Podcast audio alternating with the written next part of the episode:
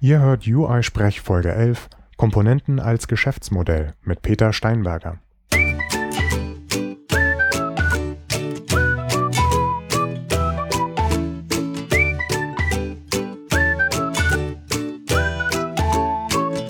Herzlich willkommen zu einer neuen Folge von UI-Sprech, dem deutschsprachigen Podcast rund um die iOS-Entwicklung. Ich bin Heiko Behrens und in dieser Folge spreche ich mit Peter Steinberger über den Werdegang von PS PDF Kit. Statt also über Private APIs, Hacks zu UIKit oder Performance Tweaks auf C-Level zu debattieren, möchte ich einen Weg aufzeigen, mit dem man auch im iOS-Umfeld seinen Lebensunterhalt bestreiten kann. Indem er den Quelltext einer einzigen iOS-Komponente, eben PS-PDF-Kit, an andere Entwickler wie uns verkauft, konnte Peter eine Firma mit mehreren Angestellten aufbauen. Das finde ich als Alternative zum Wirtschaftskreislauf rund um das App-Geschäft sehr spannend. Wenn ihr Peter noch einmal in einer Folge zu schmutzigen Hacks hören wollt, schreibt mir einfach auf Twitter unter @uisprech oder direkt in der Kommentarfunktion zu dieser Folge unter uisprech.de und ich werde versuchen, ihn noch einmal ans Mikrofon zu bekommen. Wenn ihr beruflich nach einer Alternative sucht, aber anders als Peter nicht gleich eine eigene Firma aufbauen wollt, könnte das iOS-Team von Xing die richtige Wahl für euch sein. Dort genießt ihr die Sicherheit eines Unternehmens mit 450 Mitarbeitern wie besondere Versicherungen oder bezuschusstes Essen und Fitnessstudio, während ihr eure ganz individuellen Stärken in einem kompetenten Team von aktuell vier iOS-Ingenieuren einbringt. Alle zwei Monate gibt es eine Innovation Week, in der ihr ganz neue Dinge ausprobieren könnt und überhaupt steht das Unternehmen hinter dem Team und ihren Blogs, der Open Source Tätigkeit und finanziert auch Konferenzbesuche. Tatsächlich war mein erster Kontakt mit Vido und Stefan aus dem Team bei der WWDC vor zwei Jahren. Stefan bereist zurzeit in seinem Sabbatjahr die Welt, aber seine Rolle als Organisator der Hamburger Coco Heads übernimmt nunmehr Pete, das jüngste Mitglied aus dem Team. Insgesamt möchte das Team drei weitere Stellen besetzen, bei denen ihr direkt die Zukunft der mobilen iOS-App mitgestalten könnt. Und von dem, was ich bisher mitbekommen habe, machen die dort hinter den Kulissen ziemlich spannende Sachen. Dieser Abschnitt war gesponsert und in den Shownotes unter uisprech.de findet ihr noch einmal alle Details und einen Link zum Sponsoring. Nun geht es weiter mit der eigentlichen Folge, die am Anfang vom Ton etwas poppig klingt, aber nach den ersten Minuten, sobald wir Peters Mikro justiert hatten, wieder in gewohnter Qualität weitergeht. Viel Spaß!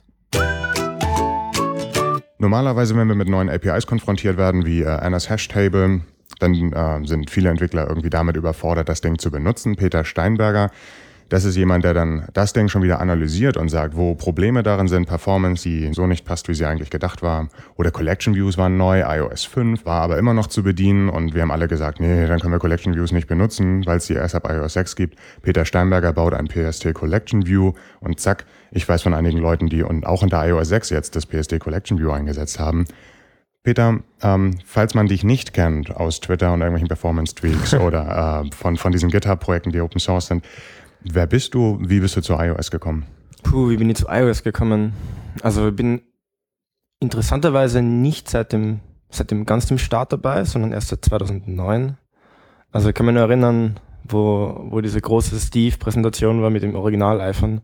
2007. Äh, ich, war, ich war vollkommen unbegeistert. Also wirklich, ich habe zu der Zeit sehr wohl schon einen Mac gehabt. Also bin da nicht Mac-Nutzer erster Stunde, sondern war leider lange Zeit auf Windows. ähm, und, und wie dann dieses iPhone gekommen ist und äh, bei meiner alten Arbeit, äh, wo ich Windows-Software geschrieben habe, hat dann einer, der war ganz aus dem Häuschen und hat ständig über dieses iPhone gelabert und ich habe die Begeisterung eigentlich nicht wirklich teilen können. Also es, es hat dann wirklich gedauert, bis das iPhone 3G am Markt war und ich, das dann von einem, von einem Freund gesehen habe und ich habe fünf Minuten damit gespielt und bin dann am gleichen Tag nur zum Shop gelaufen und habe mir das gekauft. Also es war wirklich so, bei mir hat dieses Marketing überhaupt nicht gewirkt. Ich habe das einfach fühlen müssen mhm. und habe gewusst, wow, das ist, das ist unglaublich geil. Also jetzt, und dann habe ich das Ding halt gekauft und dann habe ich aber nicht sofort mit App-Entwicklung gestartet, sondern ähm, erstmal ein bisschen geschaut und, und da hat es ja dann doch schon auch Apps gegeben. Also war dann iOS 2 und relativ bald dann iOS 3. iPhone OS. iPhone, iPhone OS, iPhone OS, stimmt, stimmt. Man vergisst das gerne immer, mhm. dieses. Äh, ich weiß, damals war es genau umgekehrt, wo ich mir dachte, iOS, so, so ein blöder Name, iOS, das ist iPhone OS. Ja, ja. Und jetzt ist es, oh Gott, iPhone OS, ganz, ganz furchtbar. Äh, und dann, bei mir war es tatsächlich so, so ein Schlüsselmoment, wo ich, ähm, wann ist Copy and Paste eingeführt worden? War das iOS 3? Das oder? war drei, ja. Es Ja. war also die, oder war das nicht schon, also es war auf jeden Fall irgendwie eine zweite war- Generation. Ich glaube, die zweite Generation vom Ja. SDK, nicht vom iPhone. Also jedenfalls bei mir war es so, dass ich eine relativ lange emotionale Nachricht geschrieben habe am iPhone. Und habe auf Senden gedrückt und das war natürlich HTML. Ähm, und bin ich gerade in diesen Tunnel gefahren, weil ich gerade in der U-Bahn war. Und das HTML hat natürlich in, in perfekter Logik diesen Button ausgegraut, weil natürlich jetzt gesendet wird. Und als nächstes ist das Alert gekommen mit Connection-Fehler. Und ich habe diesen riesigen Text nicht rausgekriegt und mehr absenden können. Und ich war derartig gepisst über, also, dass das nicht funktioniert, dass ich mich dann hingesetzt habe an dem gleichen Tag und angefangen habe, äh, jetzt eine App zu schreiben, die das gleiche macht, wo man aber den Text kopieren kann. Also, also ein Webview mit Copy und Paste. Naja, eigentlich war das, äh, das war eine Chat-Plattform und ich habe Mhm. quasi dann den ersten Mobile-Client dafür entwickelt. Ah ja. Ähm, also auch ganz wild mit Regular Expressions, die HTML gepasst Schön haben. scrapen, die hatten keine API, du hast Ich, wirklich ich weiß, HTML. dafür, dafür werde ich wahrscheinlich in die Hölle kommen.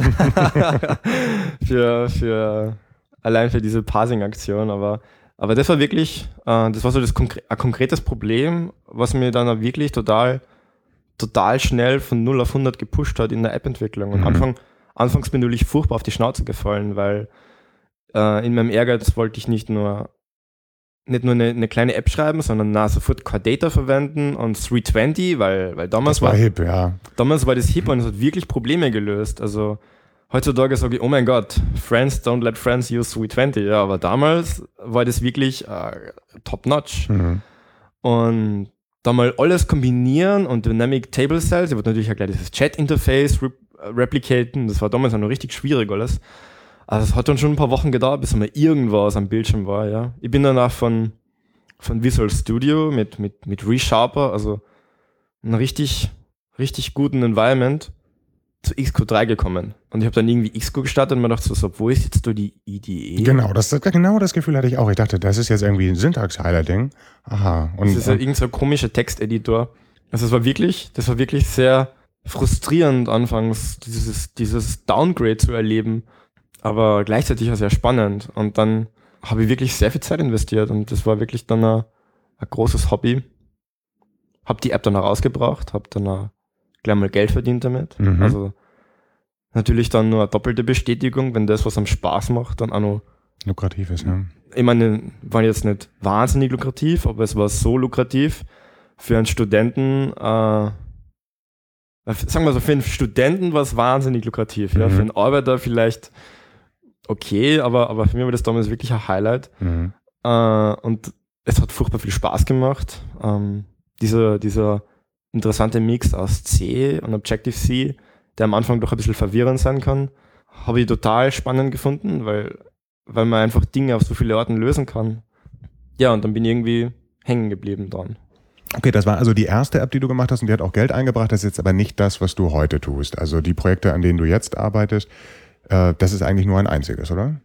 Genau. Also seit über zwei Jahren.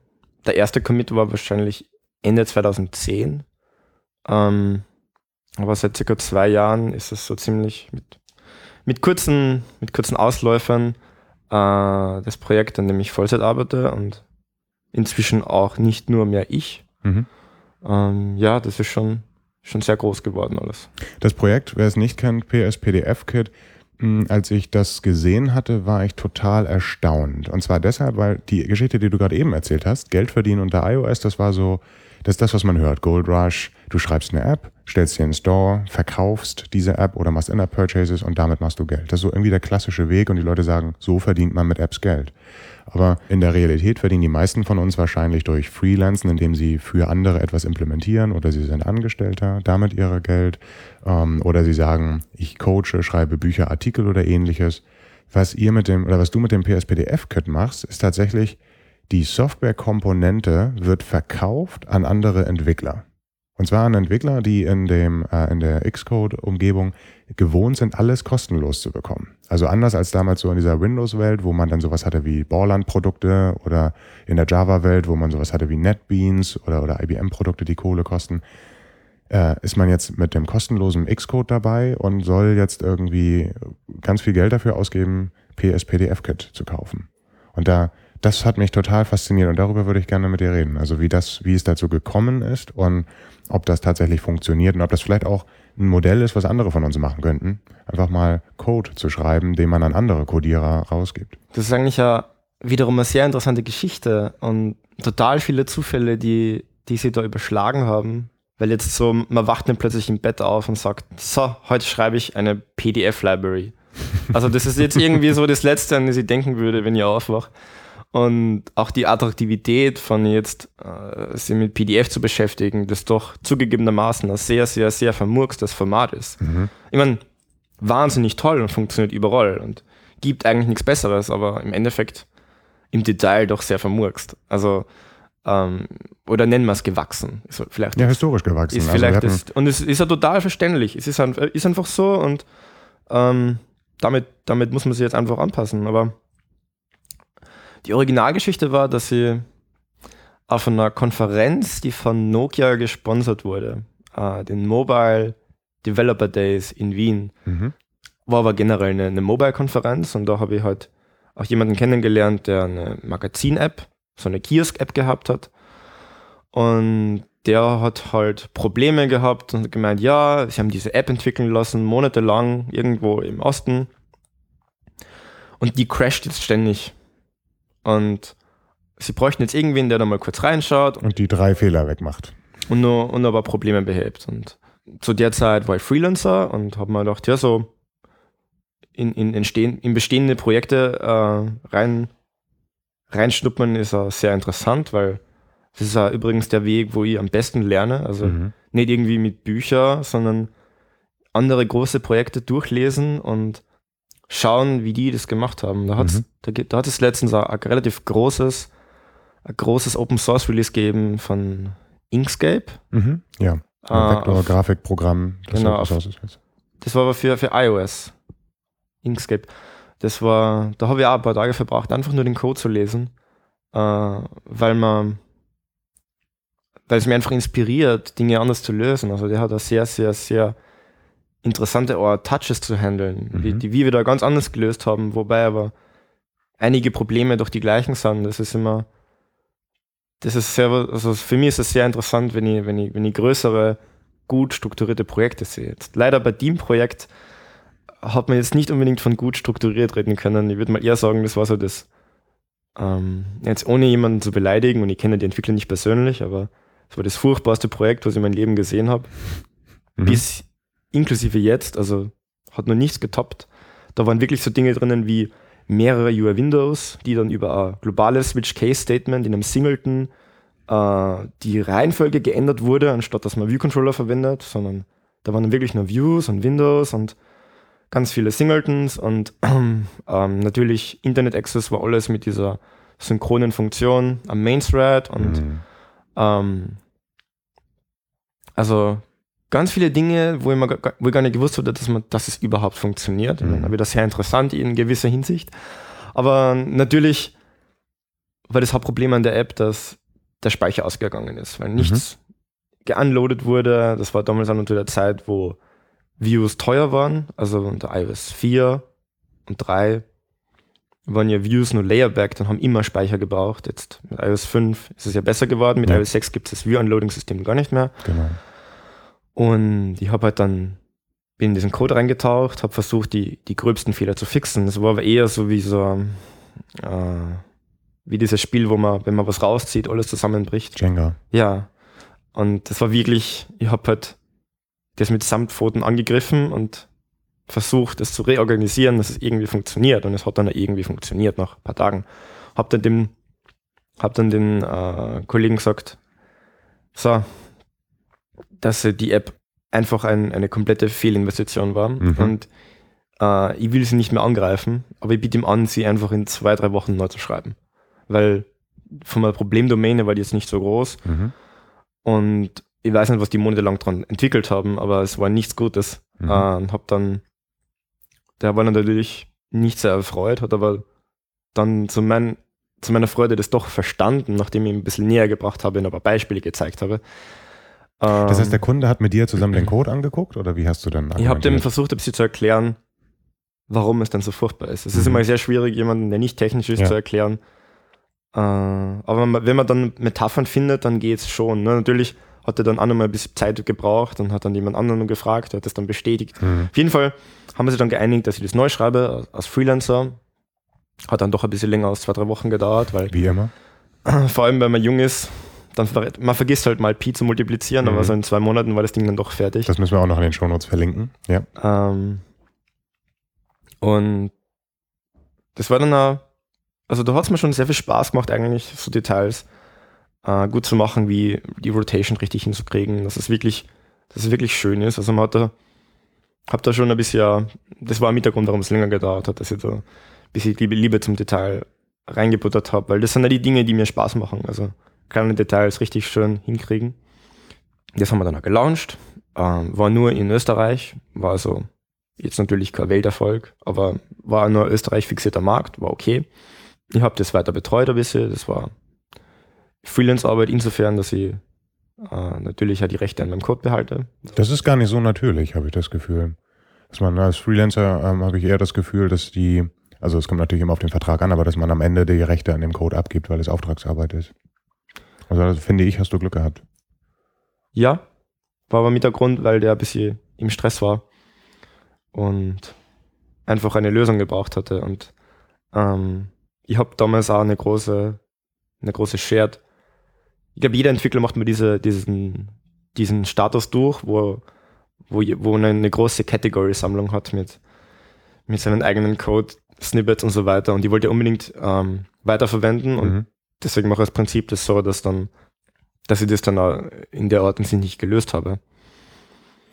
Und ja, das Projekt hat es dann ein halbes Jahr gegeben. Das war dann einfach so, so fast ich hingetröpfelt. Dann hat mir ein Freund gefragt, äh, von anderen, so einer kleinen Medienagenturfirma. Ja, sie bauen auch gerade eine App und sie müssen da PDF anzeigen. Und ich habe das doch schon mal gelöst, ob er ob er da nicht den, den Code haben kann und er wird mal Geld zahlen dafür. Äh, dann haben wir natürlich gedacht, hm, naja, eigentlich, wieso nicht? Also Mhm. dann haben wir sich halt auf einen Preis geeinigt und das war jetzt gar nicht so schlecht. Und ich habe halt, ich hab wieder eine Woche investiert, um, um das alles zu refactoren, rauszuholen. Ähm, bin dann auch damals schon auf diesen PS-PDF-Namespace gekommen. Also, Warum hast du da nur zwei äh, Buchstaben für den Namespace genommen und nicht PST? naja, eigentlich ist es ja PS-PDF, eigentlich ist es ja fünf ah, oh, Buchstaben. ah ja. Mhm. Also es ist eigentlich ein ungewöhnlich langer. Ähm, das war, da habe ich gar nicht so viel nachgedacht. Mhm. Das war halt irgendwie, hat sich so ergeben. Jetzt aus Marketingzwecken ist vielleicht PSPDF jetzt nicht so der ideale Name. Wenn man aber Entwickler ist, dann, dann versteht man es doch relativ Ja. schnell. Äh, insofern war es gar nicht so schlecht. Mhm. Und habe halt dem dann die Engine verkauft.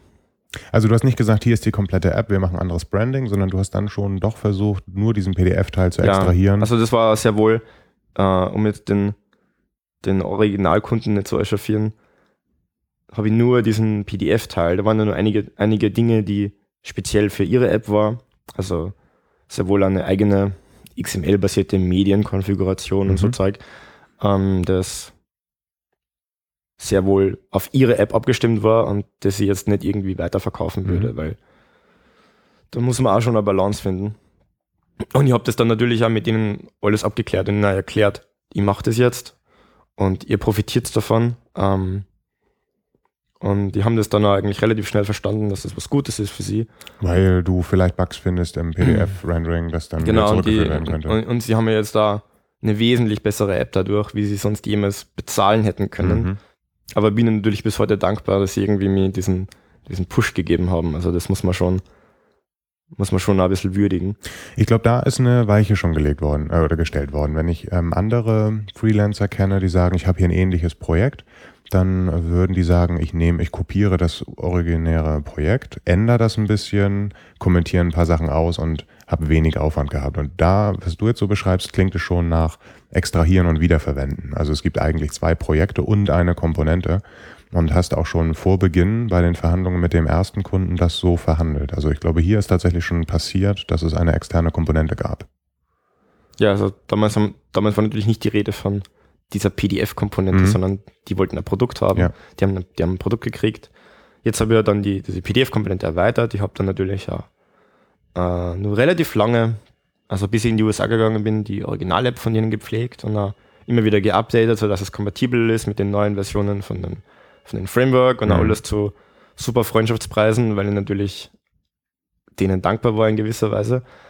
Äh, naja, jedenfalls, ich habe halt diese Komponente extrahiert und dann auch aufgrund von anderen Leuten, die schon ein bisschen in diesem Component-Business waren, wollte ich einfach mal versuchen, wie, ob das funktioniert. Also ich, konkret habe ich, einen, habe ich einen Freund, der hat mal Superpin gemacht. Das ist so eine, so eine Clustering-Library für MapKit. Mhm. Ähm, die haben da schon eine Webseite gebaut und das online gestellt und verkauft mit PayPal-Integration und haben da, haben da Sales gemacht, also jetzt nicht wahnsinnig, aber doch äh, erwähnenswert. Und das war natürlich mit, mitunter Inspiration. Und es gibt ja dann andere Leute, die auch so ein bisschen Komponenten verkaufen. Ähm, nicht viele im iOS-Bereich, aber. Also ich kenne zum Beispiel Coco Controls, wo du Open Source Sachen findest oder eben auch für 50 Dollar mal so einen Switch-Button oder so. Genau, wobei das ist nach meiner Zeit entstanden. Mhm. Ist, also damals hat es diese kommerziellen Part von Coco Controls noch nicht gegeben. Mhm. Äh, oder auch sowas wie BinPress gibt es ja. Das kenne ich nicht. Aber ja, ist okay. Ist, also, so also, ein Marketplace, nicht nur für iOS, sondern generell für, für Closed Source Komponenten, mhm. Aber auch die ganze Infrastruktur liefern. Also bei mir war das tatsächlich nur, hat es nur weniger gegeben und dann, äh, dann habe ich halt wirklich, ich habe schon das, das Framework gehabt, ich habe das einfach abgepackt äh, in der Version 1.0, habe die Webseite gebaut, alles selbst, habe damals nur äh, Uh, WordPress-Template, da gibt es bezahlten WordPress-Templates gegeben, habe ich mir gekauft, habe ich umgebaut in eine Static Static Website ähm, und habe dann also zu einem halben Tag die Webseite gebaut und äh, habe relativ schnell einen Payment Provider gefunden. Da muss ich ein großes Shoutout machen zu FastSpring, mhm. die mir über die Jahre wirklich, wirklich ein guter Businesspartner geworden sind äh, und die auch sehr unproblematisch, sehr unproblematisch ähm, die Anmeldung gemacht haben und weil jetzt als, als Normal-User in Österreich Kreditkarten akzeptieren ist gar nicht so einfach. Also in den USA gibt es da schon diverse Lösungen, aber und Deutschland auch jetzt schon langsam, aber in Österreich ist dann nur ein bisschen schwieriger. Also das war wirklich dann total unproblematisch und ich wollte nicht auf keinen Fall PayPal verwenden, weil diese diversen Horror-Stories mhm. ähm, habe ich jetzt da teilweise aus erster Hand erfahren. Also ich würde nie mein Business auf PayPal setzen. Das ist einfach zu, es gibt niemanden, mit dem du da sprechen könntest, wenn du Probleme hast. Ja. Ähm, PayPal hat es einmal geschafft, ein halbes Jahr meinen Account zu sperren, Krass. Wo, wo Geld drauf war, ohne mir sagen zu können, wieso. Bis er dann rausgestellt hat, dass ich den Account vor elf oder zwölf Jahren angelegt gehabt habe. Also damals noch. Und das war dann irgendwie so, da war ich so ein paar Wochen vom 18. Geburtstag. Deswegen war alles ungültig. Äh, aber natürlich habe ich dann den Account dann nicht irgendwie fixen können, sondern habe dann einen neuen anlegen müssen und das hat dann ewig gedauert, bis die das Geld freigegeben haben. Also ganz, oder wenn du dann wirklich mal Geld machst mit PayPal, PayPal ist wirklich a äh, lot of trouble. Also ich persönlich habe eigentlich keine schlechten Erfahrungen mit PayPal bisher gemacht. Ja, hast du schon mal, hast du schon mal wesentlich Geld verdient auf PayPal? Ja, wesentlich nicht, aber schon so ein vierstelliger Betrag. Mhm. Und das hat funktioniert so. Aber ich habe es auch nie, ich habe nie einen Cash-Out gemacht. Ich habe es nie auszahlen lassen, sondern ich habe dann wieder mit PayPal irgendwas anderes bezahlt. Mhm. Insofern sind es für mich irgendwie nur so virtuelle Zahlen. Was ich hier ziemlich bemerkenswert finde, ist deine Herangehensweise. Also du hast ja keinen Business-Hintergrund. Du hast nicht irgendwie BWL studiert oder Wirtschaftsinformatik oder so. Genau. Und hast dann gesagt so, ja, ich habe hier diesen Quelltext, ich paketiere das irgendwie als 1.0-Release. Da würde mich auch nochmal interessieren, was das jetzt war, statische Bibliothek oder Quelltext oder so. Und dann baust du eine Webseite, suchst dir irgendwie einen Payment-Anbieter und dann hast du eigentlich ein Business, ne? Oder? Genau. Ja, das ja. finde ich sehr beeindruckend. Also man, man fällt halt da oft auf die Schnauze, aber man lernt auch relativ schnell. Anfangs wollte ich überhaupt nur Source Code verkaufen. Als mhm. Entwickler, wenn ich eine Library verwende, dann will ich ja den Source Code. Also, ja, ich auch. Also ich diese, diese Variante, dass man jetzt doch hergeht und äh, auch nur Binary Only verkauft, das haben wir überhaupt erst später hinzugefügt äh, aus Segmentierungsgründen und weil natürlich nicht jeder an dem Source Code interessiert ist und weil Source Code natürlich auch viel wert ist. Genau, also um den Preis zu senken. Das ist auch sehr interessant, weil, weil keiner meiner, meiner Competitors nur irgendwie Source Code verkaufen würde. Mhm. Also ist natürlich interessant aus Business-Sicht. Aus, aus, streng genommen aus Business-Sicht ist es vermutlich nicht klug, wenn man jetzt den Source Code verkauft, äh, weil der Kunde dadurch natürlich weniger Abhängigkeit hat. Also kleine, kleine Bugs kann er jetzt selber fixen, anstatt jetzt wieder ein teures Upgrade bei uns kaufen zu müssen. Ähm, oder die Konkurrenz könnte es kaufen und, und Dinge analysieren. Also, da gehe ich sogar davon aus, dass das bei dir passiert ist. Ja, also das könnte natürlich, natürlich sehr wohl sein. Mein Gegenargument ist immer, äh, Source Code ist nichts wert, wenn er nicht geupdatet wird. Genau, also die Überlegung ist ja, warum kauft jemand so eine Komponente? Also wir spinnen jetzt mal in die Zukunft. Ähm, das ist jetzt nicht dieses 1.0-Release und mit einer komischen Webseite, sondern du hast ein, ähm, eine robuste Bibliothek, so wie sie heute ist. Warum sollte ich die Bibliothek nehmen? Weil ich selber äh, mehrere Wochen mindestens brauche, das zu entwickeln, wahrscheinlich eher Jahre. Und ähm, jetzt kann ich meinen Preis bewerten, Opportunitätskosten ansetzen und sagen, ähm, in dieser Zeit könnte ich aber auch Geld verdienen. Was ist also diese Zeit wert? Das rechne ich gegen, gegen deinen Lizenzpreis und ich komme sehr schnell rein betriebswirtschaftlich zu dem äh, Schluss, dass es günstiger ist, diesen Quelltext, statische Bibliothek, was auch immer zu kaufen. Und dieser Preis wiederholt sich ja. Wenn ich jetzt selber die Zeit in die Pflege stecken würde, ähm, wäre es für mich teurer, diese Pflege zu tun, als wieder von dir eine Subscription, ein Update oder irgendetwas zu beziehen. Der Quelltext ist für, aus meiner Sicht eine Investitionssicherheit. Ich möchte, falls du vom Laster überfahren wirst, mhm. äh, die Möglichkeit haben, einem anderen fähigen Entwickler den Quelltext mhm. zu geben, zu sagen, mach mal meine Bugfixes fertig. Das wäre, wenn als ich als Betriebswirt würde so, äh, ich, also vielleicht vom Hintergrund, ich habe Wirtschaftsinformatik mhm. studiert, das heißt, auch solche Überlegungen fließen äh, damit ein, wenn ich so etwas höre. Der Quelltext für mich als Programmierer ist das Ding, um mich zu orientieren. Also wenn irgendwas komisch passiert, muss ich, will ich verstehen, was da passiert. Und Dokumentation hilft einem immer nur so weit und am Ende ist die Wahrheit der Quelltext. Mhm. Deswegen ist es für mich immer wichtig, den Quelltext zu sehen, wenn genau. ich arbeite. Also es war im Nachhinein gesehen tatsächlich eine sehr gute Entscheidung, äh, auch den Quelltext zu lizenzieren, ähm, weil es einfach zu vielen interessante Diskussionen geführt hat. Also wenn man dann mit guten Entwicklern zusammenarbeitet äh, und dann kriegt man ein bisschen besseres Feedback oder die können einfach selber reintauchen und sehen das als erweiterte Dokumentation mhm.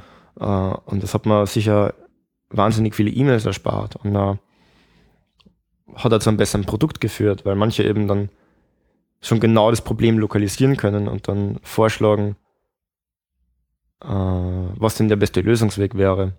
Mhm. Und jetzt ähm, die ganzen Risiken, die vorher erwähnt wurden, sind jetzt eigentlich alle wirklich schlagend geworden. Also wir haben kaum Probleme gehabt mit, mit jetzt Releases, wo sie nicht hin hätten sollen und so Dinge. Natürlich hat man sowas immer, wenn man jetzt jahrelang ein Business hat, aber alles eigentlich nicht der Rede wert. Äh, was auch noch sehr wichtig war mit dem Source Code ist, dass gerade am Anfang, wo wir dann schon auch schon größere Firmenkunden gehabt haben, die hätten das wahrscheinlich nie gekauft, wenn es nur Closed Source gewesen wäre. Mhm. Also sehr wohl aus, oh mein Gott, das ist ein kleiner Entwickler und was ist, wenn dem ein Laster trifft? Das ist genau der Truck Factor, äh, ja. Und, und das war wirklich, äh, für die war das wirklich sehr, sehr wichtig. Wenn du jetzt sagst, das war die erste Version, hat sich seitdem irgendetwas verändert? Du hast jetzt eine breitere Produktpalette, sowas wie Support Levels. Es gibt dann doch eine Closed Source Variante, mhm. um da einen günstigeren Preis anzubieten. Aber ähm, du bist auch kürzlich umgestiegen auf ein Subscription Model. Mhm. Weg von Major Releases mit einer neuen Version hin zu Subscriptions. Was waren da die Hintergründe? Da gibt es schon krasse Unterschiede, wie wir das jetzt in Version 1 gehandhabt haben, wie wir das jetzt handhaben. Es ist natürlich jetzt, haben wir ein wesentlich nachhaltigeres Modell und wir haben jetzt auch in Version 3 seit einem Jahr circa das Modell, dass es nicht mehr Updates innerhalb der Major-Version gibt, mhm. sondern einfach zwölf Monate oder sechs Monate, je nach je nach Produktvariante, wobei man jetzt, gibt ja das verschiedene Varianten. Das kleine, das noch keine Annotations hat und das mittlere, das große hat dann vielleicht auch noch PDF-Forms dabei, also mhm.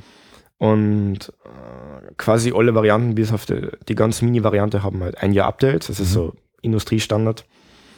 Und das ist wesentlich schöner, weil das zwingt uns nicht mehr, Features zurückzuhalten und jetzt eine große Major Release vorzubereiten, versuchen ungefähr diesen jährlichen Rhythmus einzuhalten dann hat man dieses Problem, was ist, wenn ein Kunde jetzt relativ am Ende des äh, Version 2 Lebenszyklus gekauft hat, dann kriegt er dann nur Update auf Version 3, dann muss man irgendwann einen Tag festlegen.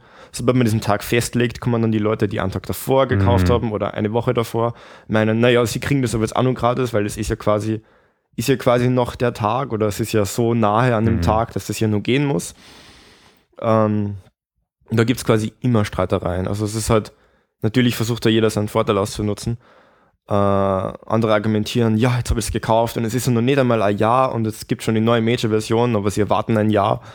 Ähm, also da waren sehr viele von diesen impliziten Erwartungen, die aber eigentlich überall in der Softwareindustrie sind. Also es ist ja immer so, dass du, du kaufst das, diese, diese Version 5 von VMware und dann kommt Version 6 raus, ein halbes Jahr später und mhm. du hast halt Pech oder kriegst halt Update-Pricing. Ja, das gleiche haben wir bei Hardware ja noch schlimmer. Da ist völlig klar, dass es kein Update gibt, weil es eine andere Hardware ist und genau. trotzdem fühlt man sich betrogen, weil eine Woche später zum gleichen Preis ein neues Produkt rauskam. Genau, ja. Ja, aber da ist es dann immer sehr, sehr viel mehr dieser Effekt, dass man halt sich selber schuldig fühlt teilweise. Mhm. Also gerade bei Apple kann man sich dann auch wünschen, dass sie es einfach vorher kommunizieren, was natürlich für die doof natürlich, ist, dann haben sie den ja. Absatz nicht. Hm, das verstehe ich. Ich sehe aber auch, dass mehr Leute auf Subscription rübergehen. Also auch äh, so etwas wie jährliche Basis. Was ich jetzt immer ziemlich spannend finde, ist, wenn du nicht verlängerst, jetzt, also du hast ein Jahr gemacht, hast das im Dezember abgeschlossen, verlängerst nicht und äh, bist dann im darauffolgenden Jahr im Juni wieder bereit, Geld zu zahlen. Rechnest du dann zurück? Sagst du dann, die gilt rückwirkend dann wieder ab Dezember oder kann man dann so quasi so ein bisschen nach hinten raus verlängern? Ich habe jetzt diesen, diesen JetBrains, hat jetzt ihr, ihr letztes Flagship-Produkt auf Subscription umgestellt. Mhm. Also IntelliJ war einmal versionsbasiert und mhm. mit der Version 13 Subscription-based. Mhm. Und die haben einen relativ smarten Weg gefunden und zwar verlangen die einfach 50 ähm, Prozent vom neuen Preis, also gleich wie wir, wenn du innerhalb der Subscription verlängerst. Wenn du nach, wenn nach Ablauf verlängerst, verlangen sie wieder 75 Prozent. Das mhm. heißt, das ist diese Late, Late Update Fee. Äh, das haben wir jetzt insofern noch nicht enforced, aber es ist sehr wohl ein Problem, wenn, weil das halt jetzt wirklich schon einige Leute schon damit kalkulieren und dann halt meinen, naja, dann warten wir nur drei Monate, bevor wir das Update machen und ersparen sich sozusagen mhm. die, die Subskriptionszeit, wo wir aber sehr wohl Geld in die Entwicklung stecken. Genau. Ähm, ja, das ist tatsächlich was, an dem wir wahrscheinlich nur, wo wir unser Modell ein bisschen tweaken werden in der Zukunft. Denn wenn ich ohnehin nicht vorhabe, eure neuesten Releases innerhalb der nächsten sechs Monate in mein Produkt einfließen zu lassen, habe ich unmittelbar keinen Vorteil. Und wenn ich jetzt doch einen Supportfall habe, dann mache ich in dem Moment gerade die Subscription eben neu. Also genau. Also da, da muss man mal gucken. Das finde ich auf jeden Fall ziemlich spannend. Das, das nächste Jahr, dass wir äh, doch sehr liberal beim Support sind und jetzt nicht immer genau schauen, hat der eine Lizenz. Ähm,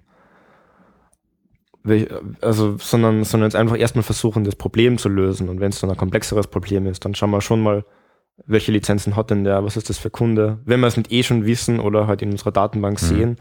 Aber im Prinzip sind wir da jetzt nicht so mit, nein, du hast keine Lizenz, wir beantworten deine Frage nicht. Mhm. Weil im Endeffekt vielleicht evaluiert er ja unser Produkt nur.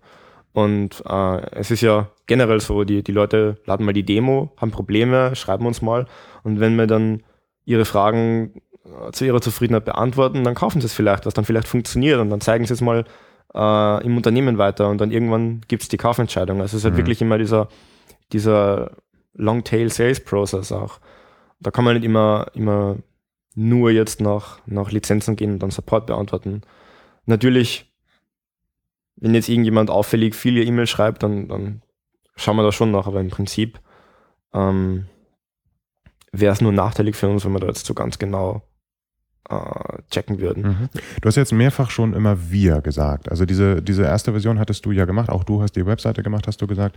Mhm. Jetzt hat das so viel Geld abgeworfen, hast du mir erzählt, dass du davon äh, auch wirklich Leute einstellen kannst mhm. und ähnliches. Was ist mhm. dann jetzt wir? Wie ist das das war, das war tatsächlich ja langer Prozess, bis aus diesem Ich ein Wir geworden ist, jetzt auch geistig. Äh, vor allem, wenn man dieses, dieses Business selber aufbaut und bin ja quasi Single Founder und habe jetzt auch diese, bin der alleinige Eigentümer dieser Firma. Und irgendwann kommt man dann zu dem Schluss, nein, man braucht schon Hilfe. Also es geht nicht mehr alles, es werden zu viele E-Mails, äh, Entwicklung und Sales und alles ist halt äh, irgendwann nicht mehr machbar für eine Person. Mhm. Ich habe sehr, ich habe den Moment etwas hinausgezögert, weil es natürlich auch wieder sehr viel Arbeit ist. Äh, vor allem der erste Hire ist das schwierigste. Ja. Interessanterweise war mein erster richtiger Hire auch nicht jemand im technischen Bereich, sondern im administrativen und Sales-Bereich, weil äh, ich ja doch aus einem, aus einem technischen Background komme und mir diese Dinge einfach mehr Freude bereiten. Also nicht aus dem Grund von, ich verstehe jetzt sehr wohl diese ganzen äh, den ganzen Business-Bereich, den ich mir halt mehr oder weniger durch durch Trial and Error selbst erlernt habe. Aber es ist jetzt nicht unbedingt das, was ich, was ich genieße und gern tue, dass ich jetzt mit dem Kunden einen Preis verhandle und so weiter.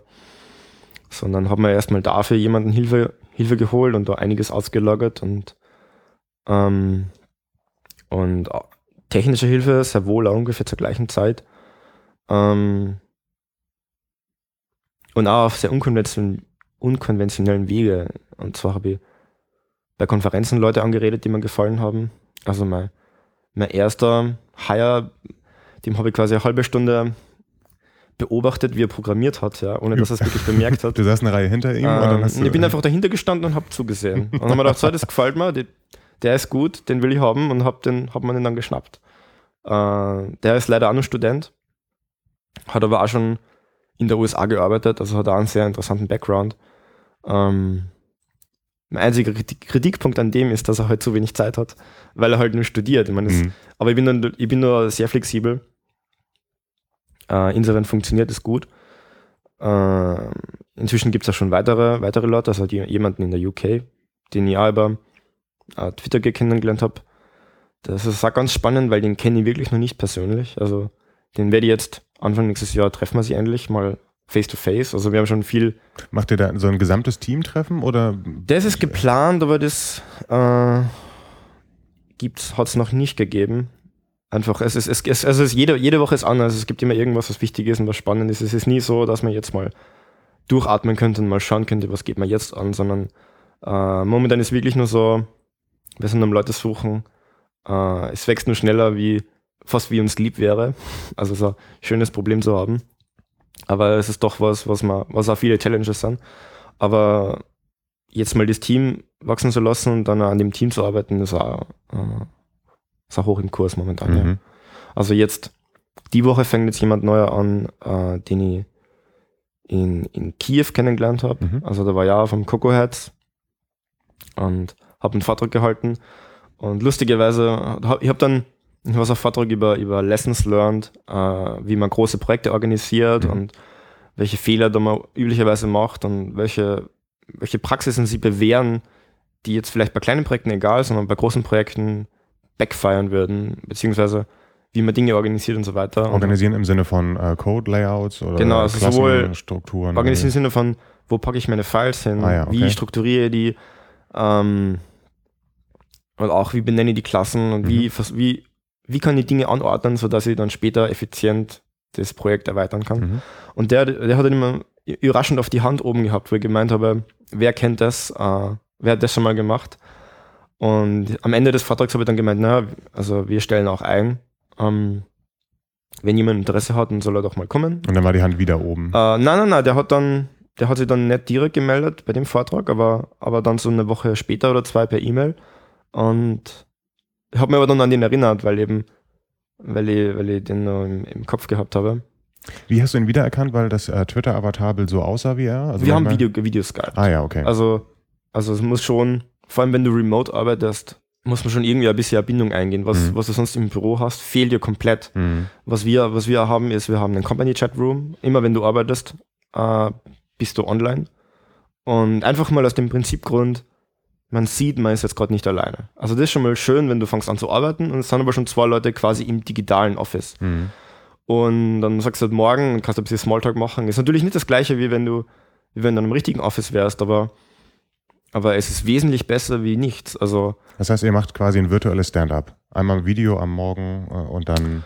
Nein, nein, nein, nein, nein, gar nicht so schlimm. Also ähm, wir haben nicht so, wir haben nicht so krasse Praktiken wie jetzt Daily Scrum Stand-up mhm. und so weiter. Ähm, momentan läuft nur sehr viel über mich. Langfristig gesehen will ich das auch ändern, aber nachdem ich halt nur der, der bin, der die Codebase am allerbesten kennt von allen, ähm, bin ich halt der, der eigentlich den anderen die, die, die Themen vorschlägt. Also das Schöne ist im Team, dass es so viele Dinge gibt zum Arbeiten dass ich meinen Mitarbeitern ein bisschen freien, frei Hand lasse, an was sie denn gern arbeiten würden. Also mhm. ich habe schon, ich habe schon die, die Roadmap im Kopf und ich weiß, was ist gerade wichtig und manchmal muss man auch genau das machen. Aber ich versuche schon auch Arbeitsblöcke zu finden, die den anderen Spaß machen, die die Challenges für sie sind. Und ich weiß auch genau, wer wen ich für was am besten einsetzen kann. Äh, das ist auch sehr wichtig, glaube ich, dass man genau weiß, welche Waffe man jetzt für welchen Job verwendet, Mhm. sozusagen. Und dann macht ihr das so über den Chat und, und redet so nebenher. genau, also wir, wir, haben, wir, haben, wir haben ganz krass GitHub, verwenden GitHub zum, also alles, was geht, sozusagen. Also es gibt, Kommentieren von Zeilen in genau, also es gibt immer, es gibt Issues und äh, die Leute machen dann einen Work-in-Progress-Pull-Request, wenn sie jetzt an einem Branch, also an einem Feature oder an einem größeren Bugfix arbeiten. Äh, da können dann die anderen kommentieren Mhm. und dann irgendwann, also, also quasi es passiert da ständiger Code- Code-Review, entweder von mir oder auch von jemand anderen. Äh, vor allem, wenn jetzt wer neu ist, dann gibt es halt viele kleine Details, die ja vielleicht nicht gleich bemerkt beim ersten Mal. Und gerade bei, bei unserer Gruppe ist es wir sehr auf, auf Qualität und auf, dass man sich schnell zurechtfindet. Ähm, Sag mal eine Hausnummer, wie viele Lines of, Codes habt ihr, Lines of Code habt ihr? ungefähr 100.000, 100k. Mhm. Also jetzt sind es eigentlich nur 90k. Wir haben jetzt vor, iOS 5. vor ein paar Wochen iOS 5 gedroppt und äh, hat eine erstaunlich hohe Zahl von erstaunlich viel Code löschen können dadurch. Also äh, ich habe ja dieses Collection View geschrieben für iOS 5 Mhm. und war sehr, sehr, sehr happy, wie ich das löschen habe können. Einfach weil ich immer happy bin, wenn ich Code löschen kann. Ja. Besonders wenn es mein eigener ist, natürlich. Ich mein, ähm, und iOS 5 hat ja noch diese ganze View-Unloading gehabt. Ähm, und wir haben doch sehr viele Controller, sehr viele Module. Ähm, also der ganze Block weg, die, die ganze alte Rotation-Logik, Mhm. Mhm. äh, die hat weg können. Dann gibt es einige APIs, die jetzt bessere Varianten haben, angefangen bei der Table View.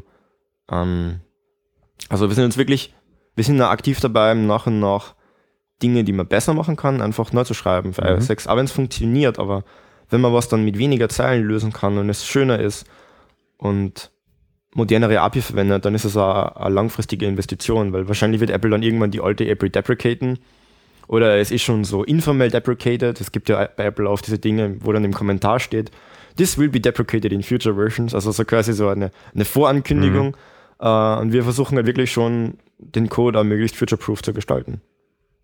Das finde ich ziemlich interessant. Also erstmal das Recruiting so über Twitter quasi oder ähm, jemanden bei einer Konferenz beim Coden zuzugucken. Das sind äh, interessante Gelegenheiten und dann auch dieses Remote-Arbeiten.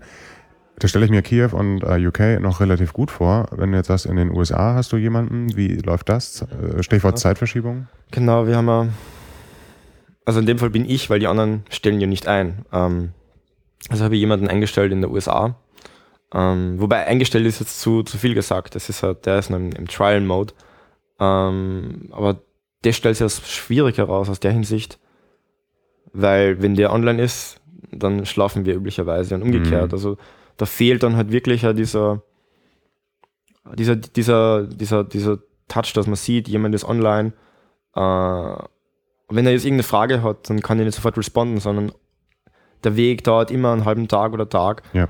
Und ähm, also das hat bisher noch nicht funktioniert. Ich kann mir vorstellen, dass es mit der richtigen Person schon funktioniert. Aber es ist definitiv ein Nachteil gegenüber jemandem, der in einer ähnlichen Zeitzone ist. Das muss man Mhm. schon sagen. Ja, ich war da, ich habe auch schon meine Bedenken gehabt dabei, aber ich wollte einfach mal probieren, weil, Mhm. ähm, also ich kommuniziere das ja ganz klar, seitdem ich sage, wir probieren das mal. Das machen wir mit, mit jedem, der bisher an dem Projekt arbeitet, ist mal, der kriegt mal eine Probephase und die natürlich auch bezahlt. Also nicht jetzt irgendwie wie, wie andere Firmen, die irgendwie Trial programmieren würden, sondern ich stelle die quasi als Freelancer ein und arbeite mal ein bisschen mit denen. Und dann sehen die auch, was erwartet sie und äh, können sie sich selbst organisieren. Freut es sie an der Codebase zu arbeiten. Also ich will wirklich nur Leute dabei haben, die, denen das auch Spaß macht und die zumindest da eine gewisse Weise enthusi enthusiastisch aber äh, über, über Code sind. Also diesen mit diesem typischen 9-to-5-Entwickler kann ich ja nicht arbeiten. Mhm. Also da, dazu habe ich einfach zu hohe Standards.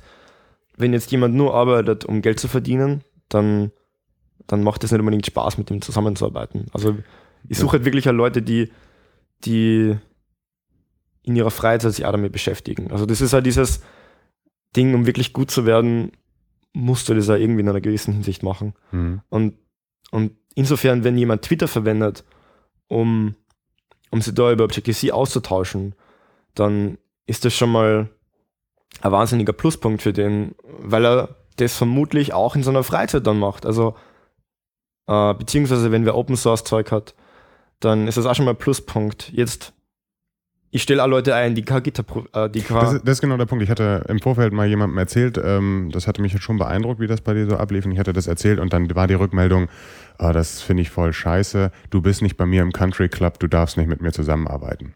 So war dann irgendwie die Reaktion. Und ähm, das wollte ich jetzt gerade mal raushören. Aber wie ich das jetzt bei dir verstehe, sind es ja eher Indikatoren. Es scheint so, als wenn er enthusiastisch auch in der Freizeit oder enthusiastisch Code liebt. Ähm, dann die Leute, die das tun, tun das wahrscheinlich auch in ihrer Freizeit. Man kann erkennen, ob das jemand in der Freizeit macht und dann machst du so deduktiv eben, aha, dann ist er wahrscheinlich Ja. begeistert vom Code. Also ich stelle jetzt jemanden genauso ein, der halt mit Big Bitbucket arbeitet. Ja. Also das ist wirklich kein, also das ist wirklich kein Argument und ich habe ja jemanden, der nicht Twitter verwendet, weil er halt nicht Twitter mag. Ja. Ja. Aber es sind halt Indikatoren für und da muss man schon sagen, Twitter funktioniert wahnsinnig, wahnsinnig gut. Äh, ich wäre heute nicht hier und ich würde wahrscheinlich auch nicht iOS entwickeln, wenn es nicht für Twitter wäre. Also ähm, die Rolle, die Twitter in meiner Karriere gespielt hat, die kann ich gar nicht die, das kann ich gar nicht oft genug erwähnen. Äh, das ist unglaublich. Äh, besonders wenn man irgendwie alleine arbeitet, dann hat man doch irgendwie so ein bisschen diesen Draht zu der Welt Mhm. und zu Gleichgesinnten, die auch auch allein in ihrem Kämmerlein sitzen und jetzt gerade an einem Problem knobeln. Und inzwischen kann ich, kann ich quasi diese Frage in die Welt hinausschreien und krieg Antworten, ja. Und manchmal twittern mir sogar Apple-Ingenieure an und meinen, ja, hast du mal Radar oder ja, ich weiß, das ist jetzt nicht so gut gelöst, aber lalala. Mhm. Also diese, diese informellen Kontakte, die man dann auch vielleicht bei Konferenzen irgendwie, wo man schon Jahre getwittert hat und dann lernt man mal Leute kennen, äh, das ist eine, eine wahnsinnig, wahnsinnig tolle, tolle Erfindung, eine wahnsinnig tolle Plattform. Also ich verwende Twitter wirklich hauptsächlich für meine Arbeit. Ich mein, man kann auch sagen, meine Arbeit ist mein Leben. Ich wollte gerade sagen, also die, ein großer Lebensanteil von dir ist ja die Arbeit. Ja, also ich habe schon auch ein Privatleben, aber zugegebenermaßen nicht wahnsinnig groß, weil in gewisser Weise muss man das erleben. Ähm, wenn ein Welt wirklich begeistert, dann, dann kann man fast nicht anders. Mhm. Also ja, aber ich habe jetzt wirklich auch alle Leute, mit denen ich arbeite, quasi zumindest indirekt über Twitter gefunden, ja, oder zumindest die Konferenz, auf der ich dann die Person kennengelernt habe. Ähm, das hat alles, das immer eine wichtige Rolle gespielt, ja. Das ist jetzt das Team. Äh, die andere Seite, also die Produktionsseite, äh, ist die Absatzseite. Wenn du jetzt mehr die Kunden anguckst, hast du die auch alle Kunden über Twitter gewonnen oder wie ist das passiert? Also wer, wer kauft dann jetzt am Ende dein Produkt? Wie hast du das geschafft? Es reicht ja nicht, eine Webseite an einem halben Tag zu machen, da ein bisschen Quelltext hinzuladen, ähm, einen Provider zu finden, um Kreditkarten abzurechnen und schwupp, bist du ein erfolgreicher Businessmensch. So hat es aber eigentlich gestartet. Und dann habe ich einmal getwittert und hatte dann ein paar tausend Page-Views. Ähm, Okay. und habe dann auch ein paar Sales gemacht dadurch. Also, also der initiale Start war wirklich auch mal wieder über Twitter. Und natürlich haben wir jetzt andere, andere Kanäle, wir schalten Werbung. Ähm, viele unserer Kunden sind halt jetzt nun mal diese, diese Entwickler, die, die das einfach als Beruf machen und nicht Mhm. als Beruf Funk. Und das muss man ja genauso akzeptieren. Nur weil ich jetzt vielleicht diese Leute nicht in meinem Team äh, habe, heißt es jetzt nicht, dass ich nicht mit denen arbeiten kann. Ja. Und wir versuchen natürlich auch unser Produkt so zu gestalten, dass es auch äh, jetzt für den normalen Entwickler benutzbar ist und, und möglichst, wir gestalten es möglichst so, wie, wie es Apple gestalten würde. Also es ist immer, API-Design ist überhaupt, da könnte man einen eigenen Vortrag halten. Das ist was wahnsinnig Schwieriges. Mhm. Was wahnsinnig, wahnsinnig Schwieriges. Also gerade wenn du ein. Produkt hast mit einer langen Lebensdauer, da äh, Kompatibilität Ja. zur vorherigen Version zu halten. Du weißt nicht, wie dein API benutzt wird, anders als bei webbasierten Diensten, wo du einfach alles bei dir auf dem Server hast, hast du hier halt irgendwie Quelltext von irgendwem, das ein bisschen geändert ist. Das ist sehr, sehr, sehr schwierig. Genau, also da, und vor allem, je mehr Kunden du dann hast, desto schwieriger wird es, Dinge zu ändern. Ähm, wir sind aber doch schon so, dass wir äh, immer wieder mal die API auch so ändern, dass es vielleicht ein bisschen Schmerzen für den Kunden verursacht, aber für alle neuen Kunden dann besser ist. Mhm. Also äh, ansonsten wird man irgendwann so, so einer Win32 API werden, wo es nur noch OpenX2 Genau. Calls gibt, die halt 50 Mal erweitert wurden und das komplette Chaos ist. Also insofern müssen wir müssen ja eine binäre Kompatibilität sicherstellen, sondern wenn jemand eine neue Version äh, updatet, dann muss er einmal schauen, funktioniert noch alles, muss er die Release Notes durchgehen. Normalerweise für Methoden, die verwendet werden, gibt es Replications. Wenn man irgendwas ganz tief drinnen verwendet, dann ist es vielleicht einfach verändert worden. Ähm, Markiert ihr so? Also habt ihr Private API in dem Sinne? Ja, also ähm, immer mehr in Version 3. Wir versuchen da schon ein bisschen aufzuräumen und es entwicklerfreundlicher zu machen und Calls, die eigentlich nur intern bestimmt sind, auch zu verstecken. Also es gibt jetzt, üblicherweise gibt es immer den, den Header, die Implementierung und den Private Header. Also es ist ein extra Private, also Punkt Private. Genau, also äh, einfach plus eine Private. Plus Private ja. äh, mit einer, mit einer, also einer Category mhm. und intern verwendet man die ganzen Plus Private, um eben ähm, mehr zu können von, mhm. der, von, der, von der Klasse. Das ist aber was, was, wir schon wesentlich früher einführen hätten können, aber gerade eben API-Design, Framework-Design ist furchtbar schwer ähm, und man lernt da nie aus.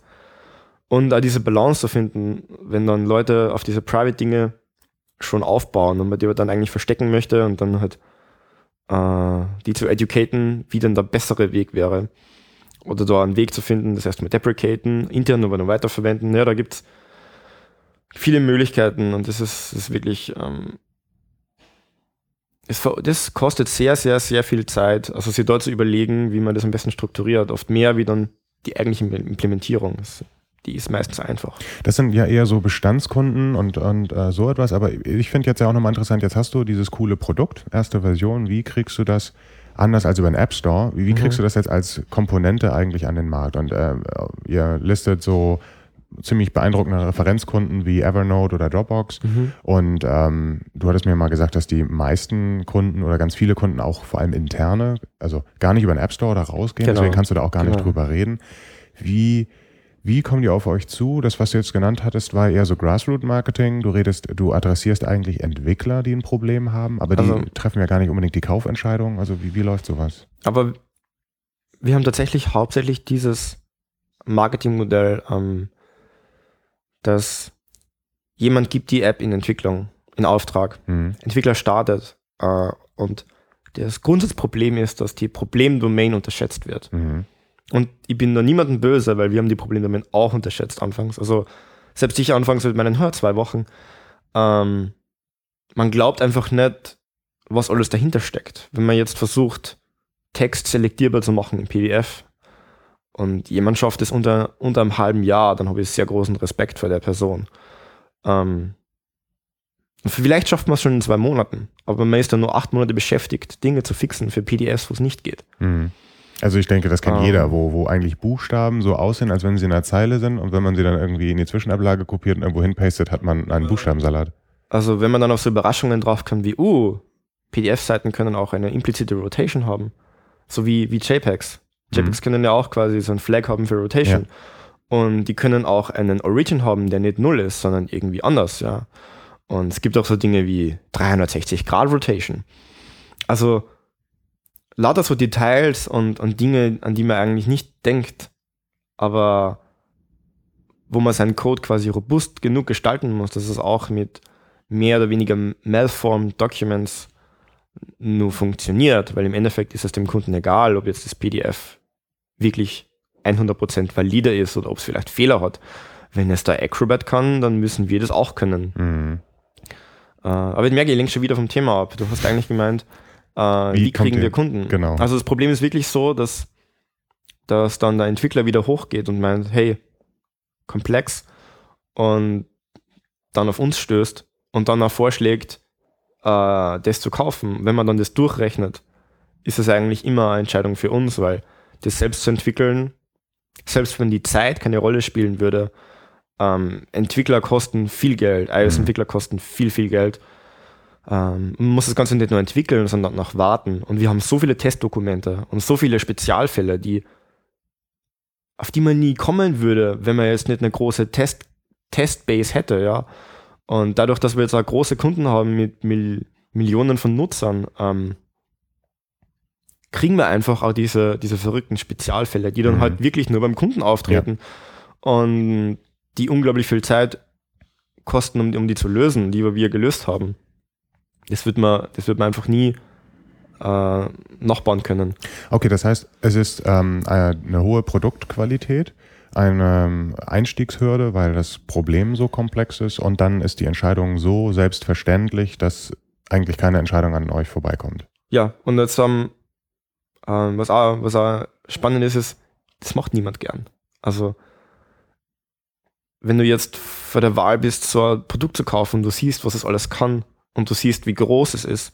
Oder du hast die Wahl, dass es da eine C-Funktion gibt, die PDF zeichnet.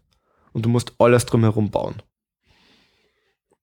Ähm, verstehe schon, dass man da sehr gewillt ist, die fertige Lösung zu kaufen, mhm. anstatt jetzt von Null anzufangen. Ähm, und jetzt überhaupt mal auf dieses Level kommen, von zumindest gleich gut zu sein, wie was Apple hier mit Safari macht, das kostet schon Monate. Ja. Mhm. Und wir sind ja nur, wir sind ja nur mal Ecken weiter und bieten nur Dinge und Features an, die weit über das, was eben Apple nativ hat, hinausgehen. Ähm, und dann bei Projekten gibt es ja immer Zeitdruck. Äh, die Custom Business Logik. Das PDF-Anzeigen ist üblicherweise ein lästiges Detail. Ja. Und das ist dann natürlich für die total willkommen und wir kriegen ja viele Danke-Mails, dass es überhaupt das Produkt gibt. Ähm, da geht es dann überhaupt nicht um Kosten, sondern einfach nur um, hey, ihr habt uns so und so viel Zeit ge äh, gespart. Voll super, ne? Also. Ja, das ist schön. Also, aber dafür muss es auch erstmal in den Köpfen der potenziellen Kunden drin sein. Also das Bewusstsein, glaube ich, oh, gibt es da nicht was Fertiges? Das kommt relativ schnell, aber dann muss man eben euch auch finden. Aber ich glaube, inzwischen ist das auch kein Problem mehr. Jetzt würde ich noch so ein bisschen kritisch bewerten. Der Markt ist ja jetzt auch endlich. Also, äh, ich weiß nicht wie groß, aber ähm, irgendwann habt ihr ja, wenn ihr so jetzt mal diese Bibliotheken rausgehauen habt, alle Apps versorgt mit PDFs. Wenn man ein einziges Produkt herstellt, besteht immer die Gefahr, ähm, dass es irgendwann keinen Bedarf mehr gibt. Vielleicht bringt Apple selber eine PDF-Bibliothek raus. Vielleicht ist es mal nicht so, dass äh, ihr andere Kunden verdrängt, sondern es kommt irgendwie ein Marktmitbewerber und, und äh, grast da ähm, die Kunden ab. Ist das irgendwie eine, eine, Strategie für jetzt das Unternehmen, ein zweites Produkt noch zu haben oder so etwas? Würdest du das also wiederholen wollen, den Erfolg, oder sagst du völlig egal, wir machen jetzt dieses PDF-Kit? Natürlich, jedes Produkt hat eine Halbwertszeit. Jedes Produkt hat irgendwie einen Peak-Moment. Ähm, das ist immer so man kann nicht für, der Markt ist so neu, den hat es vor, wie lange gibt es den App Store? Sechs Jahre? Was haben wir, 13, 2008 kam da, glaube ich, ne? 2007 kam das erste iPhone, 8 müsste dann. Also, ja. den Markt gibt es erst ein paar Jahre. Ich ja. kann nicht sagen, wie der Markt in zehn Jahre aussieht. Das ist äh, jetzt, also was ja den Leuten in meinem Team erkläre, das ist nicht der Job, den du den Rest deines Lebens machen wirst. Ich mein, aber wo gibt es das heutzutage schon noch? Ähm, wir haben nur sehr viele Pläne für, das, für unser Projekt. Es ist bei weitem nur nicht fertig. Also auch wenn es schon relativ groß ist, aber es gibt noch so viele Dinge, die wir gerne verbessern würden, so viele Dinge, die, ähm, die wir nur einbauen können. Wir, wir bauen da momentan gerade ein paar ähm, Produkten, die unser Angebot komplementieren, über die ich jetzt natürlich nicht mhm. näher kommentieren möchte, aus Businessgründen, wobei natürlich da der Informatiker in mir natürlich alles erzählen möchte darüber, aber, aber das geht halt manchmal nicht. Da muss man manchmal ein bisschen den Apple-Weg wählen. Mhm.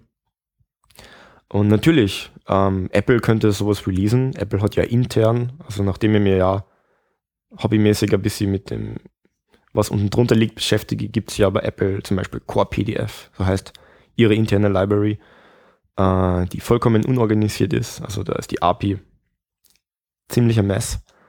Äh, aber das ist das, was in Safari verwendet wird und es kann auch überraschend viel. Ähm, ist aber natürlich in keinem Zustand, den man jetzt releasen könnte. Also es würde schon eine, einen massiven Aufwand bedeuten, das so zu repackagen, dass es quasi auf Apple-Qualität wäre vom Framework. Mhm. Und dann muss man sich mal fragen, was würde denn Apple das bringen? Will Apple jetzt wirklich mehr Apps für die PDFs anzeigen? Apple will innovative Apps, die möglichst mit Animationen arbeiten, die Plattform ausreizen und nicht irgendwas, was ein PDF anzeigt, das vielleicht nicht einmal ganz auf den Screen angepasst ist. Mhm. Also das ist wirklich, das kann, kann ich mir vorstellen, das Letzte, was jetzt Apple groß enforcen würde. Dann muss man sich natürlich fragen, was würde Apple das dann bringen, äh, so ein Framework auszurüsten, das sie wieder supporten müssten, wo es schon Third-Party-Komponenten gibt, die das Problem lösen. Also mhm. wo es nicht mal so ein Schmerzpunkt ist, dass das Apple sagen müsste, ja, da müssen wir jetzt was machen, weil die Qualität der Apps leidet. Es ist ja nicht der Fall. Richtig. Äh, und selbst wenn sie das, wenn sie sowas rausbringen würden, dann gibt es wieder das Apple-typische Problem, dass sie dir diese, diese Lösung präsentieren. Die irgendwie nur so die Hälfte kann. Die, die vielleicht sehr powerful ist, aber wo vielleicht nur ein Zehntel exposed ist und mhm. die halt für die drei Use Cases, die Apple im Sinn gehabt hätte, perfekt ist. Aber für deine 80 anderen Use Cases leider nur die halbe Lösung ist oder unbrauchbar ist. Also ähm, mit iOS 7 haben wir gerade jetzt diesen Fall gehabt, dieses, dieses Sherlocken. Ähm, es gab halt ähm, Audiobus vorher, dass Apps, Audio-Apps miteinander Daten austauschen können. Der eine ist eine Recorder-App, der andere kann irgendwie Sounds abspielen und das andere ist ein Mischpult und dann konnte man mit einer Third-Party-Bibliothek von mhm. App zu App kommunizieren. Mhm. Und in iOS 7 sagen sie, wir haben Inter-App-Audio konzeptionell genau das Gleiche. Und weil es hart im Betriebssystem verankert ist und nicht so ein paar Hacks machen muss, hat, sie, hat die Lösung halt das Potenzial zu gewinnen. Oder Cocos 2D ähm, und eine ziemlich ähnliche Sprite-Kit. Äh, Engine. Genau. Also äh, sowas kann natürlich irgendwie passieren, aber ich sehe tatsächlich ähm, beim PDF so wie du auch, dass da nicht so die Gefahr droht. Und ganz ehrlich, hm, es wäre nicht das erste Framework, was sie einfach fertig kaufen. Ähm, vielleicht wäre das der Apple-Weg zu sagen, ist, eure Lösung wird iOS-Bestandteil.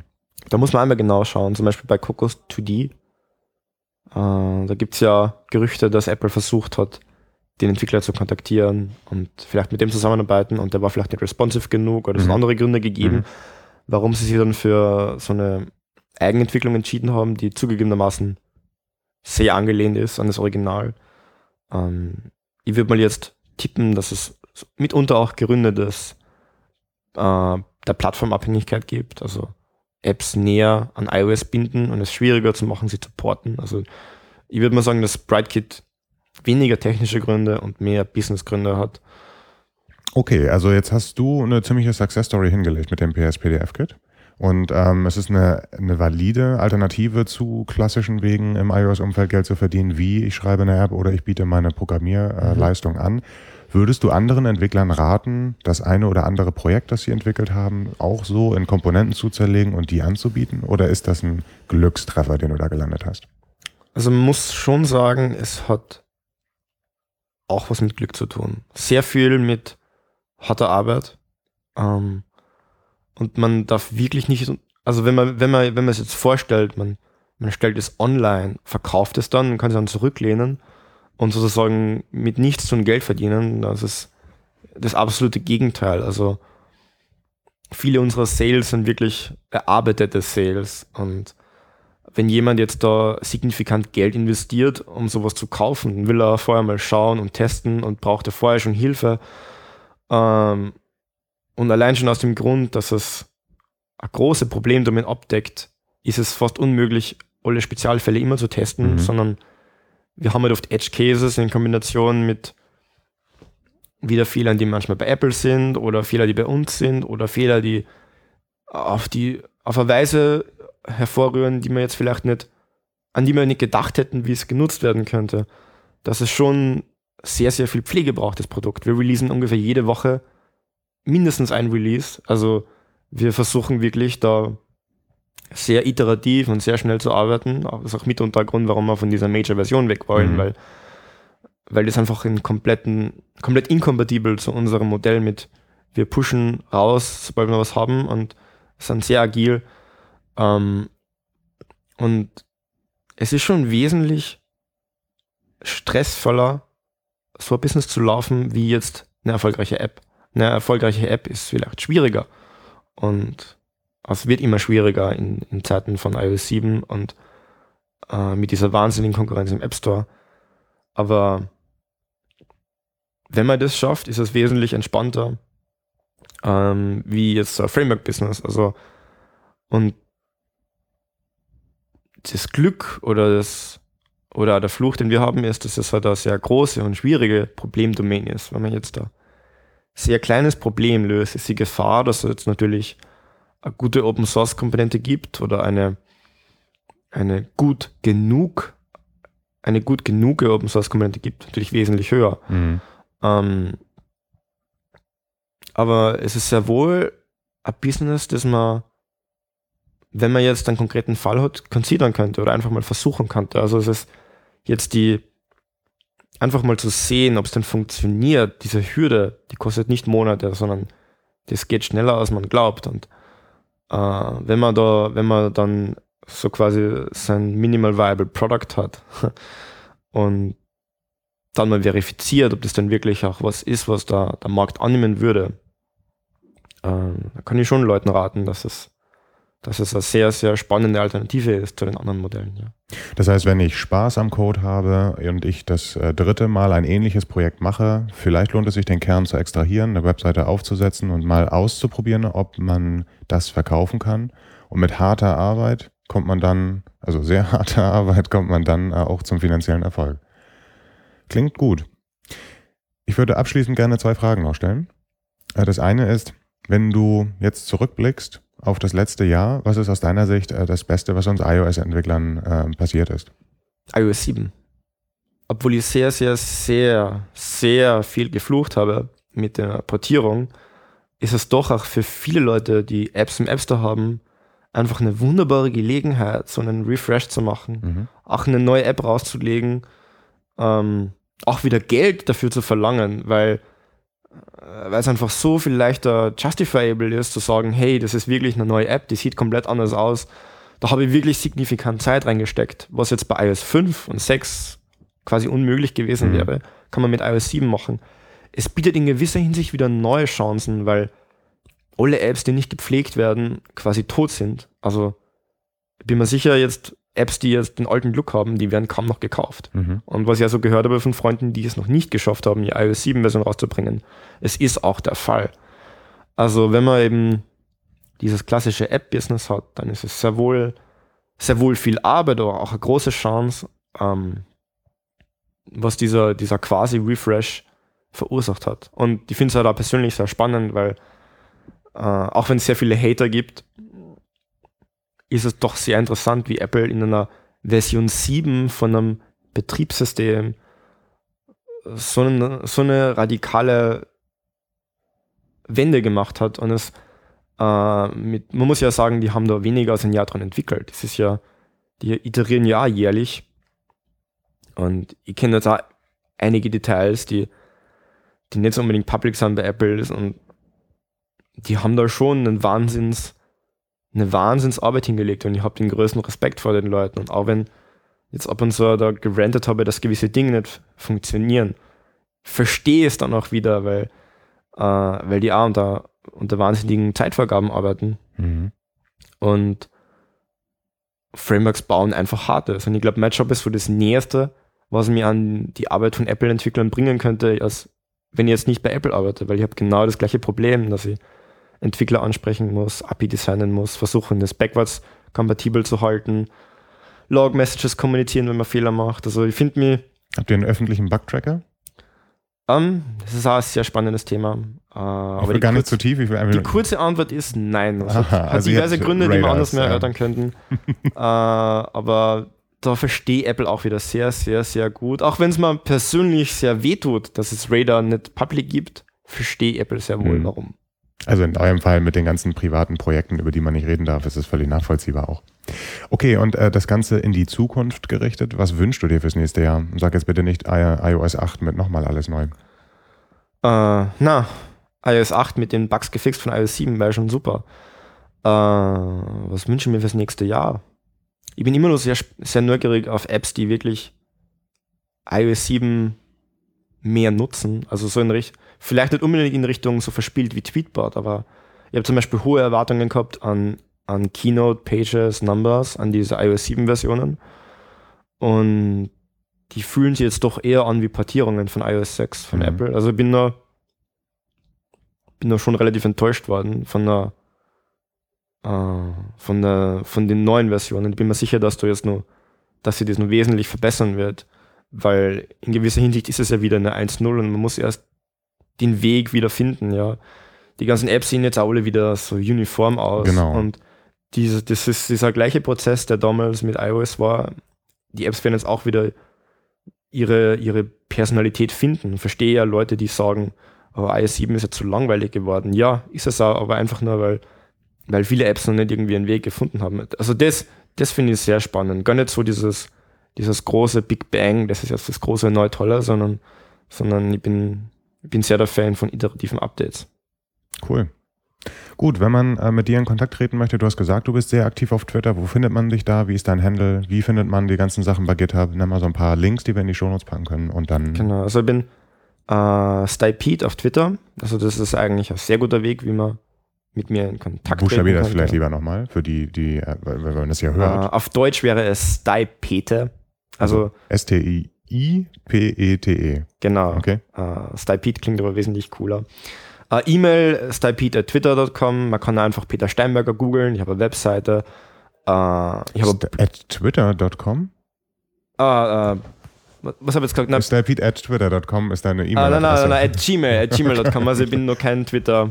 Ich bin nicht im Twitter iOS-Team. ich habe keine Ahnung, was die machen. 10.000 Leute. äh, ja, das ist eine sehr spannende Geschichte. Aber ich kenne ja jemanden davon, der sehr nett ist. Äh, große Teams und Prozesse sind immer ganz was Furchtbares. Ähm, na, äh, ich habe eine Webseite, ich habe einen Blog. Ich blogge aber leider sehr wenig. Ähm, viele Dinge veröffentliche ich auf Twitter, viele Du Dinge. machst viele Gists. Also ich Ja. sehe häufig bei dir jetzt eigentlich immer einen Tweet auf einen Link auf einen Gist mit Ja, also irgendwas. das macht mir eigentlich am meisten Spaß, weil das ist, hat eine, das kann man abschätzen, wie viel Aufwand es ist. Es, es ist ein Diskussions, es, es, es, es verursacht Diskussionen. Also ich habe wirklich manchmal einen Gist und dann schreibt irgendein Apple-Typ drauf, hey, das ist eine schlechte Idee, weil. Hm. Oder hey, ja, das kann man machen, aber so wäre es besser. Oder, oder warum machst du es nicht so? Und also das führt dann immer zu interessanten Diskussionen und dann iteriere ich ja wieder und so. Äh, es ist fast schon so wie ein bisschen ein Public Code Review. Ich teile da einen kleinen Teil, wo ich mir denke, das habe ich gut gelöst und kriege da dann nur Verbesserungen. Also ich bin da genauso der, der profitiert, nicht nur, nicht nur alle meine Twitter-Follower, sondern das, das finde ich immer sehr, sehr spannend. Ja, ab und zu blogge ja, ähm, viel zu wenig. Äh, und wenn dann, manchmal schreibe ich ja für Objective-C.io. Ähm, das ist, war bis jetzt der dritte Artikel, den habe ich jetzt in der, in der siebten Issue geschrieben. Und es, es kostet jedes Mal eine Unmenge an Zeit. Es Aber es ist auch- eine richtig gute Qualität. es ist auch, ist auch alles ehrenamtlich, also da steckt kein Geld dahinter, sondern das ist wirklich, das machen die Leute, weil es ihnen Spaß macht und weil jeder, der so einen Artikel lernt, einfach diese, diese hohen Qualitätsvorgaben hat und auch von den anderen erwartet und dadurch steckst du einfach unglaublich viel Zeit rein, weil du hier niemanden enttäuschen willst. Also ich bin da regelmäßig mal recherchieren. Ich habe jetzt da, ich habe jetzt über Foundation Classes geschrieben, habe wieder unglaublich viele Details gelernt, weil man sich dann Zeit nimmt, Dinge zu verifizieren, wo man vorher nur Mutmaßungen stellen hat können. Das mache ich sehr gern, ja. Gut, also da kann man dich erreichen, Twitter kann man dich erreichen, Mail, deine Gists lesen als Quasi-Blog. Genau, wenn man natürlich an meinem Produkt interessiert ist, dann geht auch peter at pspdfkit.com. Ähm, versuch schon, das ein bisschen zu trennen. Ähm, am, besten, am besten einfach Support, dann, dann kommt die E-Mail nicht nur an mich, also äh, gibt es nur schnellere Antwort. Alles klar. Gut, Peter, vielen Dank. Und ich würde sagen, äh, ich wünsche dir noch einen schönen Tag hier in Berlin, dass du bei dem diesigen Wetter vielleicht auch noch ein bisschen von der Stadt sehen kannst. Danke, Vielen danke, Dank. danke gleichfalls.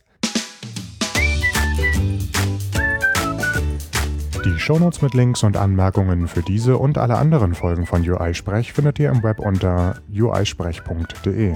Dort sind auch nochmal alle Kontaktmöglichkeiten wie Twitter, App.net oder E-Mail aufgelistet, falls ihr etwas loswerden wollt, das nicht in die Kommentare der Folge passt. Wenn ihr mit eurer Firma als Sponsor für Stellenanzeigen, Buchempfehlungen oder sonstige Produkte rund um die iOS-Entwicklung in Erscheinung treten wollt, könnt ihr dort auch Kontakt mit mir aufnehmen. Dank eurer Spenden über den Flatter-Button, den ihr unter uisprech.de auf der rechten Seite und zu jeder Folge separat drücken könnt, kann ich inzwischen einen Großteil der Hostingkosten decken. Einige von euch koppeln Flatter mit dem Podcast-Player auf dem iPhone, sodass nach dem Hören automatisch gespendet wird. Das finde ich auch ziemlich cool. Danke dafür. Wenn euch der Podcast gefällt und ihr das Projekt unterstützen wollt, ohne Geld auszugeben, dann schreibt doch eine Bewertung bei iTunes oder empfehlt den Podcast auf Twitter und nennt dabei at uisprech. So, das war's für diese Folge. Bis in zwei Wochen.